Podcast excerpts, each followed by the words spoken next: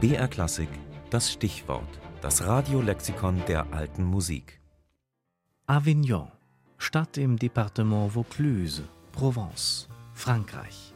Zeitweise Papstsitz. Sur le pont d'Avignon, on y danse, on y danse. Sur le pont d'Avignon, on y danse tous en rond. Sie ist das Wahrzeichen der Stadt, die berühmte Brücke über die Rhone, von der heute nur noch vier Pfeiler stehen. Als sie einst den ganzen Fluss überspannte, war sie die längste Brücke, die je im Mittelalter gebaut worden ist. Auf ihr lag damals auch die Grenze zwischen dem Königreich Frankreich und dem Kirchenstaat.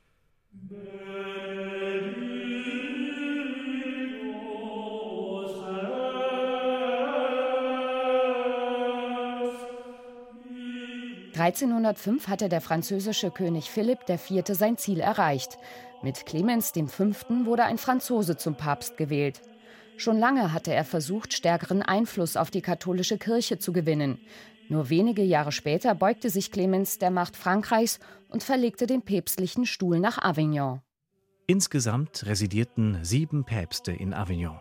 1377 beschloss Gregor XI., wieder nach Rom zurückzukehren. Als er im Jahr darauf starb, wurde auf Druck der römischen Bevölkerung ein Italiener zum Papst gewählt.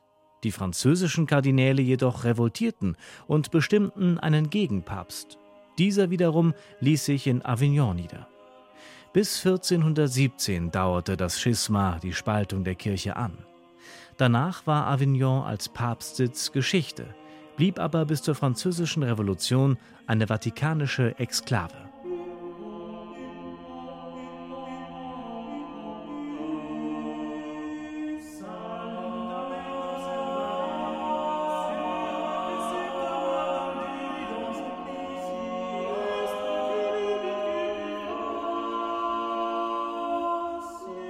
Die Zeit der Päpste prägt mit dem imposanten Palast, einer wahren Trutzburg im gotischen Stil, bis heute das Stadtbild Avignons.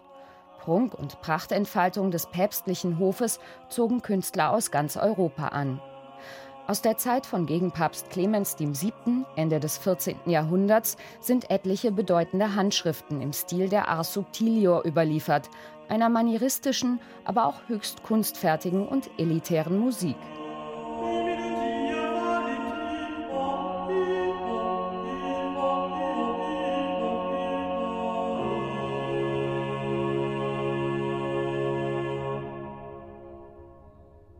Eine vergleichbare kulturelle Blüte erreichte die Stadt nach dem Ende der Kirchenspaltung nicht mehr.